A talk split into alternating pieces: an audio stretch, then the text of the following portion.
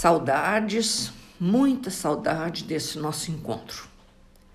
Nós estamos vendo o livro Pensamento e Vida, onde nos ensina a ensina a mudar comportamento, pensamento, sentimento. Não é uma tarefa da noite para o dia, que isso fique muito claro.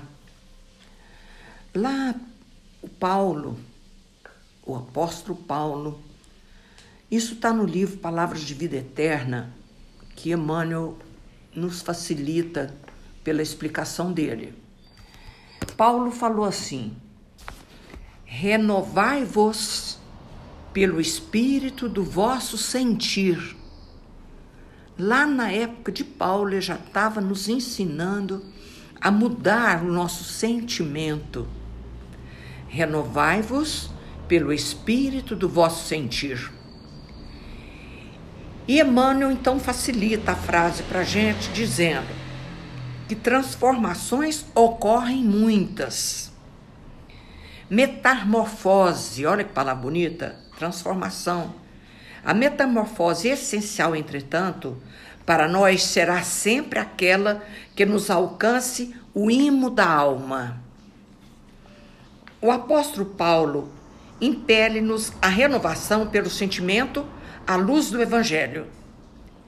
Isso equivale a dizer que, para renovar-nos em verdade, no modelo do Cristo, é necessário, acima de tudo, sentir nos padrões do Cristo para pensar, observar, ouvir, ver e agir com acerto na realização da tarefa que o Cristo nos reservou. Então, para mudar sentimento é preciso, acima de tudo, pegar o Evangelho e estudar, nos envolver com ele para mudar pensamento, observar, ouvir, ver e agir com acerto. É o que nós estamos estudando. Na realização da tarefa que o Cristo nos reservou. Qual? Qual tarefa? A minha é do lar. Totalmente. Então, nós temos que observar isso, como é que está sendo feita essa realização minha dentro do lar. Observar a, o Paulo, o Haroldo, numa palestrinha agora mesmo, falou assim: que a observação, presta atenção, a observação sem julgamento é o máximo da inteligência. Vamos repetir? A observação sem julgamento é o máximo da inteligência. Porque uma coisa é observar, outra coisa é julgar. Observar com compaixão é profundo acolhimento do outro, sem classificar sem rotular. E quem observa, vê detalhes. Olha que coisa maravilhosa. Isso é uma tarefa diária que a gente tem que fazer. E ele tão, o Haroldo deu um exemplo tão simples. Você vai na casa dos outros, a gente observa, né? E julga também. E tem um quadro torto na panela, na parede. Quem resiste a não colocar o quadro no lugar ou a falar para o dono da casa que o quadro está torto. Quem resiste? Ninguém. Porque nós não sabemos ver sem julgar, classificar e rotular. Espetáculo, hein? Meu Deus do céu. Agora, passando para o nosso livrinho, Pensamento e Vida, na edição 17, intitulada Profissão. Pelos contatos da profissão cria o homem vasta escola de trabalho, contribuindo à dignidade humana. Contudo, pela abnegação, emite reflexos da beleza divina, descerrando trilhos novos para o reino celestial. Porque existe a diferença entre o trabalho, profissão, e o trabalho abnegado, que a gente vai ver para frente, que é a caridade. A profissão honestamente exercida é, embora em regime de retribuição, inclina o semelhante para o culto ao dever. Certo? Agora, a abnegação, que é sacrifício pela felicidade alheia, sublima o espírito. Meu Jesus. Uma coisa é você trabalhar, cumprir seus deveres, honestamente exercido, espetáculo. É a sua profissão, seja ela qual for, toda é digna. Mas quando você sai da sua profissão e entra na abnegação, que é o sacrifício pela felicidade alheia, sublima o espírito. É por isso que todos os povos sentem necessidade de erguer no imo do próprio seio um altar permanente em que rendam preito aos legítimos heróis. A abnegação, que começa onde termina o dever, possibilita a repercussão da esfera superior sobre o campo da humanidade. Vamos ler de novo? Abnegação, que começa onde termina o dever, possibilita a repercussão da esfera superior sobre o campo da humanidade. O delinquente comum, algemado ao cárcere, inspira piedade e sofrimento. O paladino, que é um defensor, como Gandhi, o paladino de uma causa nobre, injustamente recluso no mesmo sítio, provoca respeito e imitação. Olha que diferença. O administrador consciente e amigo, que reparte os bens de serviço, gastando a parte que ele compete com escrupulosa probabilidade, é padrão de virtude terrena. O homem que cede suor e sangue de si mesmo a benefício de todos, sem cogitar do seu interesse, é um apóstolo das virtudes celestes. Está vendo a diferença entre trabalhar com honestidade, cumpridor dos deveres, maravilha. Mas o homem que cede suor e sangue de si mesmo a benefício de todos, sem cogitar do seu interesse, é um apóstolo das virtudes celestes. Por isso que quando a gente sai para fazer caridade com um grupo de amigos que a gente tem, você volta para casa com o coração. Você tem. É como se uma mão massageasse o coração da gente, tão bem que a gente sente porque a gente foi fazer um benefício do outro sem interesse nenhum. A ama, devidamente paga por seu trabalho junto à criança que lhe recebe carinho, é credora natural de atenção e reconhecimento. Não é lindo isso? Mas o coração materno, em constante renúncia, arrebata quem o contempla a glória do amor puro. É assim que o matemático, laureando-se de considerações públicas, dignamente gratificado pela obra que realiza, é catalogado à conta de cientista. E o cientista, mergulhado no trabalho incessante em favor da tranquilidade, da segurança da civilização, esquecido de si mesmo, é classificado de benfeitor. E é o que a gente está vendo aí. Quantas almas, quantas almas cientistas trabalhando em benefício do bem da humanidade para trazer a cura dessa doença. Então ele é classificado de benfeitor. Pela fidelidade ao desempenho de suas obrigações, o homem melhora a si mesmo. E pela abnegação, o anjo aproxima-se do homem melhorado, aprimorando a vida e o mundo. Mas que espetáculo! Vão ler de novo. Pela fidelidade ao desempenho de suas obrigações, o homem melhora a si mesmo. O trabalhador honesto, cumpridor de seus deveres. Mas pela abnegação, o homem, o anjo aproxima-se do homem melhorado e aprimora a vida e o mundo. Nas atividades que transcendem o quadro de serviços remuneráveis na terra, fruto das almas que ultrapassaram o impulso de preservação do próprio conforto, descem os reflexos mentais das inteligências celestes que operam por amor nas linhas da benemerência oculta, linhas em que encontramos os braços eternos do divino, incognoscível que é Deus. Que coisa maravilhosa. Nessa província moral do devotamento sem lindes, em que surpreendemos todos os corações humanos consagrado ao serviço espontâneo do bem, nem sempre respira o gênio, por vezes onerado de angústia pela soma dos reflexos infelizes que carrega consigo desde o passado distante.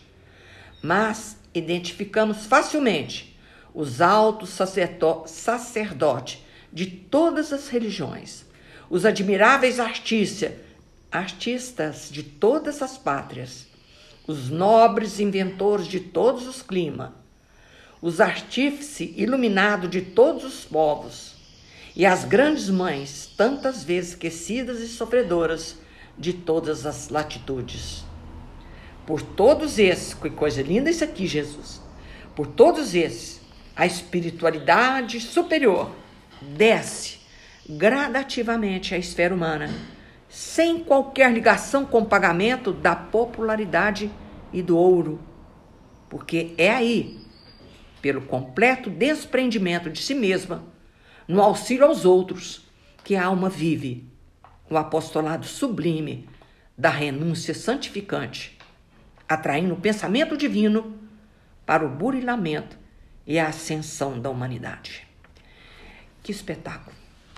Há uma grande diferença, assustadora diferença, quando a gente trabalha com toda honestidade, ganha o nosso pão, honesto, bacana, sua profissão, seja ela qual for.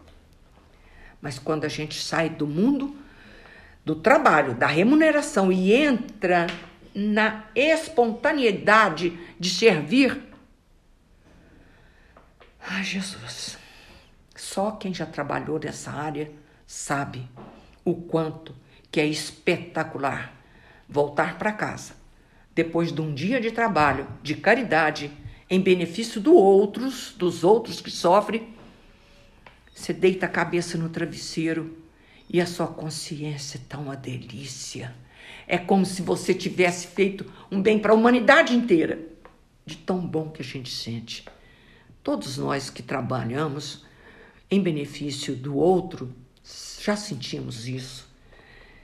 Então ele está dizendo que eu vou ler esse finalzinho de novo, que é muito bonito, pelo amor de Deus. Esse livro é belíssimo sacerdote de todas as religiões, os admiráveis artistas de todas as pátrias, os nobres inventores de todos os climas, os artífices iluminados de todos os povos, as grandes mães, tantas vezes esquecida e sofredora, de todas as latitudes. Presta atenção. Por todos esses, a espiritualidade superior desce gradativamente a esfera humana, sem qualquer ligação com o pagamento da popularidade e do ouro, porque é aí, pelo completo desprendimento de si mesma, no auxílio aos outros, que a alma vive. Desculpa, o apostolado sublime da renúncia santificante, atraindo o pensamento divino para o burilamento e a ascensão. É importante é, é, pontuar essa, esse trabalho que ele dignifica, é, e sem qualquer tipo de interesse em remuneração. Quando a gente fala remuneração, é, não, não, não necessariamente a remuneração financeira, mas também aquela remuneração de auto se autopromover, uma pessoa que de repente ela quer ela quer se sobressair, ela quer holofotes, ela quer ascensão, seja uma ascensão de popularidade, porque eu faço bem, porque ah, eu não. faço caridade. Então, porque é, hoje a gente vive num mundo digital e as redes sociais acabam Ixi. incentivando muito isso. Então, não que isso seja uma coisa é uma regra, que seja uma, uma. Não que você também não possa tirar uma foto no momento que está fazendo algum tipo de caridade, mas às vezes isso se torna mais importante do que a caridade em si, é. aquela pessoa que está fazendo. E às vezes ela fala assim: olha só isso, eu faço. Como fulana está fazendo bem para a é, humanidade. É, eu faço sem interesse no dinheiro, mas ela quer muita popularidade. E não necessariamente a gente precisa de se autopromover. Então, você pode fazer em silêncio, você pode fazer de uma maneira. Porque a gratidão, ela vem de quem está recebendo. Eu acho não é? que essa menina leu meu pensamento, sabia ah. que, que eu ia falar aqui, sabe por é quê? É mesmo? que a mão, que a vossa mão esquerda não saiba o que dá à direita. Meu certo. Deus. Olha o que ela está falando, que a gente buscar o holoforte.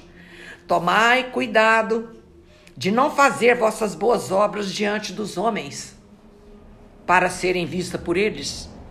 De outro modo, não recebereis a recompensa de vosso Pai que está no céu. Então, quando derdes, olha aqui, esmola, não façais soar a trombeta ah, diante de vós, uhum. como faz os hipócritas na sinagoga e nas ruas, para serem honrados pelos homens. Eu vos digo em verdade que receberam sua recompensa. Mas, quando derdes esmola, que a vossa mão esquerda não saiba o que dá a vossa mão direita, a fim de que a esmola seja em segredo. E vosso Pai, que vê o que se passa em segredo, dela vos entregará a recompensa. Olha como que você foi em cima da lição. Que a vossa mão esquerda não saiba. Essas palavras são de Jesus, que está no capítulo 13 do Evangelho. Que a vossa mão esquerda não saiba o que dá a vossa mão direita. Não, já, recebe, já, já recebeu a recompensa. A trombeta, os, como é que fala quando tem muitos seguidores aqui? Já recebeu a recompensa. Tá entendendo, minha filha?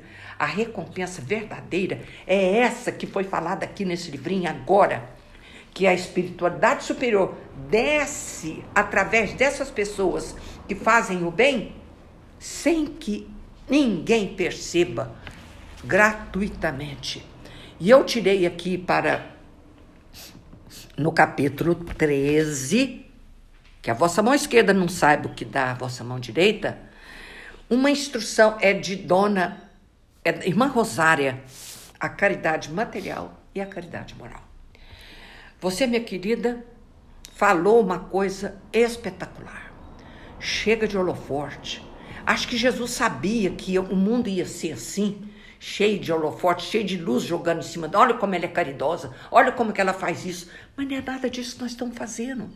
Nós temos que fazer isso em silêncio. Porque senão a recompensa já foi. E aqui, quando a irmã Rosália fala essa mensagem, Ai, como é bonito. E ela está falando sobre a caridade material e a caridade moral. Nós, todo mundo sabe o que é caridade material. E a gente leu aqui agora, nesse minuto, sobre a importância da observação sem julgamento, que é o máximo da inteligência. O que significa isso? Isso é o máximo da caridade moral. Desejo que compreendais bem o que pode ser caridade moral, a que cada um pode praticar, a que nada custa materialmente, e entretanto, é a mais difícil de se pôr em prática.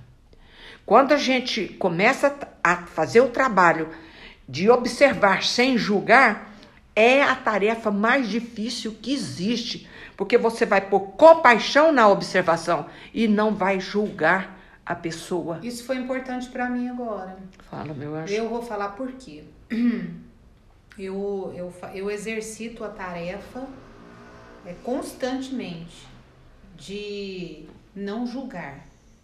Às vezes uma pessoa que gosta de um corte de cabelo irreverente, de cor estranha. Cor estranha. ou a casa dela, de repente, ela, ela, ela tem é, é, gostos, preferências exóticas. Ou talvez a pessoa nem é tão ligada assim a uma determinada organização, seja o que for.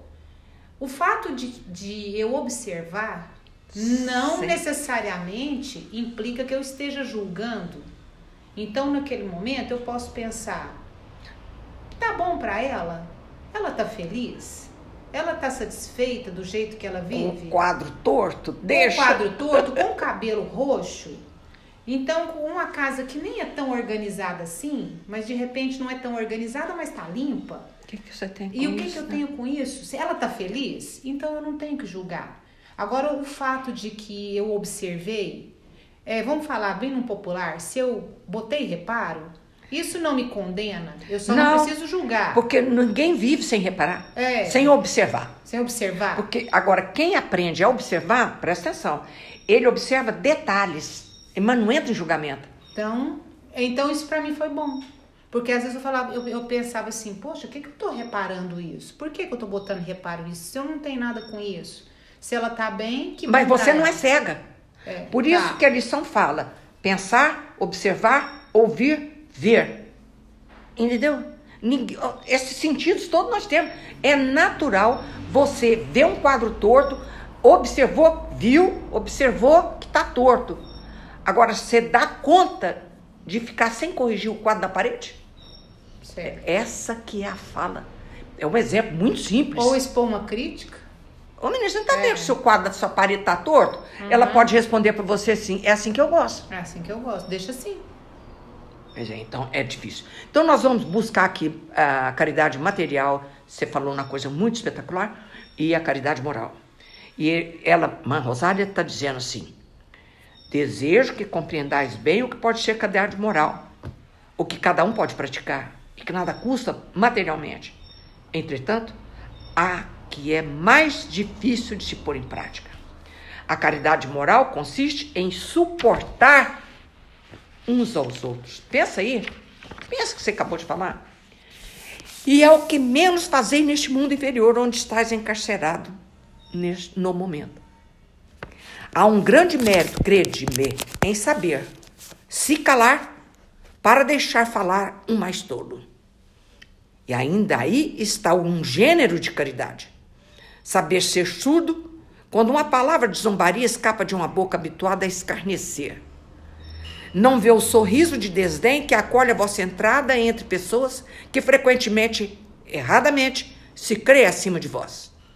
Enquanto que, na vida espírita, a única real, e estão algumas vezes bem longe disso, eis um mérito, não de humildade, mas de caridade, porque não anotar os erros de outrem é caridade moral. Acabou de falar agora.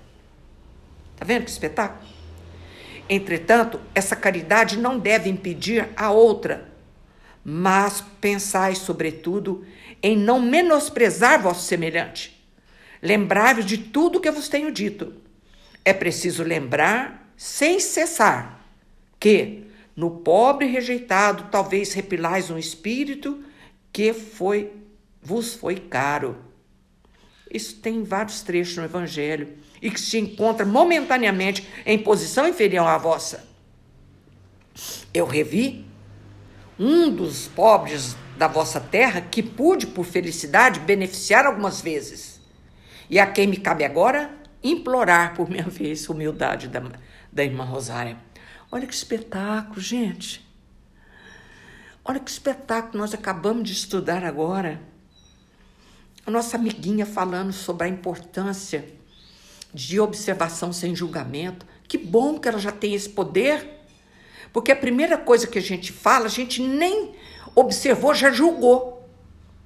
Mas é natural que a gente observa. Mas entrar no detalhe, o que, que é? Mas por que que você gosta da garrafa? Por que você gosta da garrafa? Ah, não, mas ela é grande, né? Por que não podia ser menor? Né?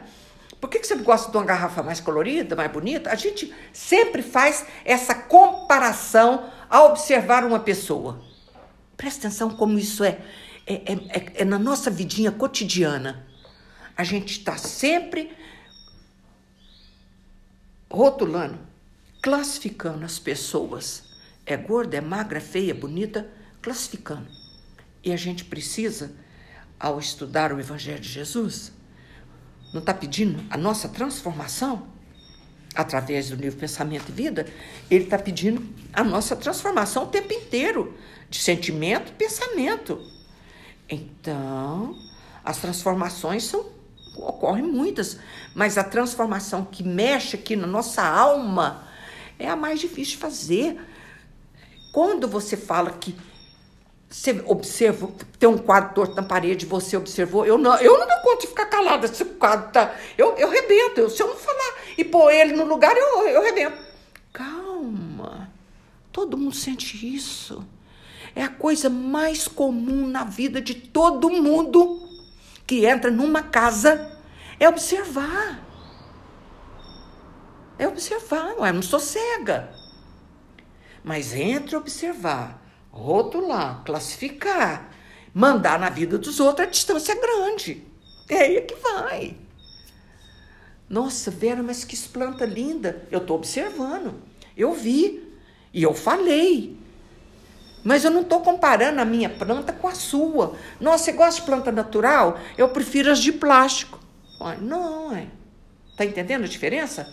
Igual a menina chegou aqui, e, e, e viu meu vaso muito lindo que eu tenho, é de, daquela planta Croton, eu chamei de brasileira, verde e amarela. Ela olhou para o vaso e falou assim: Mas que lindo, só isso. Só isso. Observar e elogiar é. É natural, é comum natural. na vida de todo mundo. Isso é, é comum. Vamos repetir. A grande distância essa fala aqui é muito forte. A observação sem julgamento é o máximo da inteligência. Nossa Senhora. Nem sei que lugar que eu estou nessa inteligência, mas eu estou aqui. Eu faço um esforço tremendo todo dia de tentar mudar, porque ninguém muda da noite para o dia. Por favor, o que nós estamos conversando aqui não é para levar ninguém a, a, ai, como eu sou como eu sou defeituosa, como eu sou isso. Não, pelo amor de Deus, apaga tudo isso. É normal você julgar, é normal você observar com julgamento. O que nós estamos tentando é nos aproximar de Jesus. O apóstolo impele-nos a renovação pelo sentimento à luz do Evangelho. E quando a gente faz isso, a gente começa a mudar. Porque quer uma pessoa mais crítica do que uma mãe para um filho, coitadinha. Coitado de filho. Filho sofre a mãe de mãe, na mão de mãe, porque ela critica o tempo inteiro. Ela observa e não dá conta de não criticar. Eu, né, essa mãe aqui. Mas como é que faz, meu Deus do céu? Ah, tô corrigindo meu filho. Não tá, não. Não vem com desculpa, não. Nós estamos classificando, rotulando e maltratando ele, maltratando a gente também. Quando a gente começa nessa área de, de julgamento com os filhos. Ele já cresceu, ele já é adulto. Se ele escolheu ter cabelo roxo, faz favor. O único filho que, lamentavelmente, nós não podemos deixar a mercê é quando ele se envolve com as drogas. Eu tenho que buscar, tenho que ir atrás, eu tenho que correr, tenho que correr, tenho que correr. Mas até então, que as mães sofredoras aí com isso, eu, que Jesus abençoe e proteja, mas nós temos que renovar pelo Espírito do vosso sentir, disse Paulo, mudar nossos sentimentos. E é uma tarefa muito difícil para quem é mãe. E nesse momento eu peço a Deus em toda a força da minha alma para me dar força, energia, muita coragem de mudança nesse sentido, de observar sem maltratar, sem julgar, sem classificar, sem rotular. Ô oh, Jesus querido, envolve-nos no seu manto de amor e de luz que, a que todos os espíritos, como foi falado aqui no livrinho, vamos ler? Vamos, vamos ver só de novo, só esse pedacinho aqui. Por todas esses, essas criaturas que faz o bem à humanidade, a espiritualidade superior desce gradativamente à esfera humana. E nós pedimos agora que a espiritualidade superior desça sobre nós nos envolva neste momento de reflexão, nesse momento de, despertar da nossa consciência. Nós estamos despertando a consciência para o que é errado e a gente quer fazer certo. Eles descem gradativamente os espíritos superiores, sem qualquer ligação com o pagamento. E aí que está a lindeza, né? Porque ele vem em nosso auxílio quando a gente também está auxiliando o outro. É um trabalho de renúncia espetacular ajudar-nos, Senhor Jesus, a compreender seu santo evangelho. Que Paulo fala maravilhosamente, que Emmanuel vem e esmiuça Paulo, para que nós possamos ver, observar, pensar, ouvir, agir com acerto, Jesus. E a mãe sofre muito com isso, porque ela Primeira coisa quando ela está esperando um filho é que ele tenha bracinho, perninho, ouvidinho, tudo. Depois que ele cresce, a mãe quer que ele ouve o convido dela, anda com o pé dela, age com a mão dela. Lembra dessa fala? É a mãe. É a mãe. Não tem uma criatura mais sofredora no mundo do que mãe. Porque ela faz isso, ela está achando que está tá amando, mas não percebe que ela está fazendo o filho sofrer. Vamos então pedir a Deus e a Jesus que nos ilumina, que nos fortaleça, que, que dê a força moral necessária para que nós possamos melhorar todo dia. Eu peço, durante o meu, minhas preces, minhas orações, que eu quero melhorar. Aí de manhã eu faço de novo tudo errado. Mas Deus está aí para isso vê o nosso esforço, a nossa boa vontade de querer melhorar. Um dia a gente acerta, outro dia a gente erra. É assim mesmo. Planeta Terra. Jesus, nosso irmão mais velho, nosso irmão adorado irmão, que a gente deita no peito, que ele sabe as nossas deficiências, mas nos ama, nos ama do mesmo jeito, como se a gente já fosse anjos. Porque o tempo que a gente às vezes fica aflito com o tempo, o tempo é de Deus. Cada um no seu tempo, cada um na sua hora. Jesus querido, obrigada por esses momentos maravilhosos que a gente compartilha o seu evangelho. É lindo, não é? E eu, quando lembro que estou chegando no coração da minha amiga que mora lá nos Estados Unidos. Eu quase me arrebento de alegria com isso, gente. Através do Evangelho de Jesus, eu posso chegar no coração de todo mundo com as palavras de Jesus. Ave Maria, cheia de graças, o Senhor é convosco. Bendita sois vós entre as mulheres, e bendito é o fruto do vosso ventre, Jesus. Santa Maria, Mãe de Jesus, rogar por nós, pecadores, agora e na hora de nossa morte. Amém. Obrigada, Jesus. Obrigada, amigos do espaço, que está aqui conosco, agora e sempre. Assim seja. Vou falar para vocês que o Zeca, sabe o Zeca, meu cachorrinho? Está dormindo, escutando o Evangelho de Jesus. Olha que maravilha. Quando ele voltar, ele vai voltar mais evoluído ainda, esse, esse cachorrinho. Ah, olhou para mim. Lindinho. Fica com Deus. Que Jesus abençoe a todos. Assim seja.